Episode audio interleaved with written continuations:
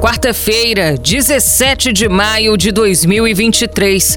Eu sou Evelyn Ferreira e esse é o Giro de Notícias.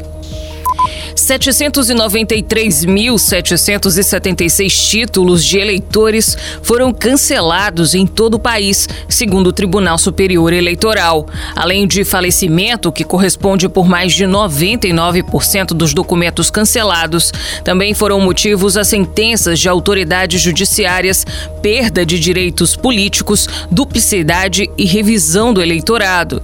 Ainda de acordo com a Justiça Eleitoral, o índice de cancelamentos poderia ser ser maior caso o plenário do Tribunal Superior Eleitoral não tivesse editado algumas normas sobre o tema, como, por exemplo, prorrogar por prazo indeterminado a suspensão do título de eleitor aos eleitores que não compareceram às urnas em 2020.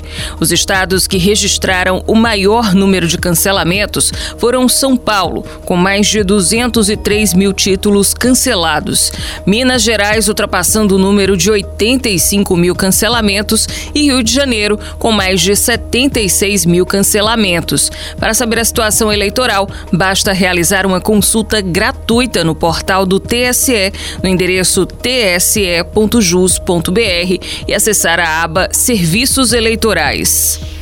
Quase 40% dos estudantes brasileiros do quarto ano do ensino fundamental não dominam habilidades básicas de leitura, ou seja, apresentam dificuldades em recuperar e reproduzir parte da informação declarada no texto. Os dados são do Estudo Internacional de Progresso em Leitura de 2021. Ele foi realizado em 65 países e regiões do mundo pela Associação Internacional para a Avaliação do Desempenho Educacional educacional, responsável por avaliar habilidades de leitura dos estudantes matriculados no quarto ano de escolarização. Os técnicos entendem que nessa fase da trajetória escolar, o aluno normalmente já aprendeu a ler e essa leitura é um instrumento para novos aprendizados. Enquanto no Brasil, 38% dos estudantes não dominam a leitura, em outros 21 países, esse percentual não passa de 5%. Dentre eles, Irlanda com 2%, Finlândia 4%, Inglaterra e Singapura com 3% e Espanha 5%. Em março de 2023, o volume de serviços no Brasil avançou 0,9% frente a fevereiro, na série com ajuste sazonal. Com isso, o setor ficou 12,4% acima do nível de fevereiro de 2020, pré-pandemia, e 1,3% abaixo de dezembro de 2022, o auge da série histórica.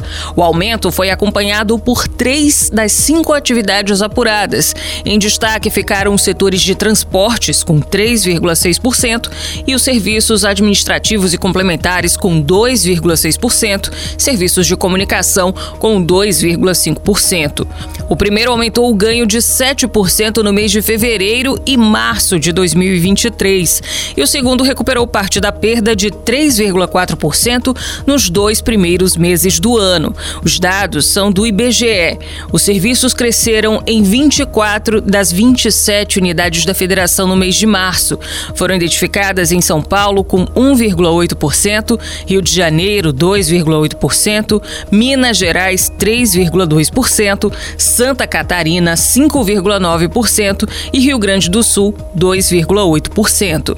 Os resultados negativos foram Pernambuco com 2,3%, Mato Grosso com 1,9% e Amapá com 1,7%.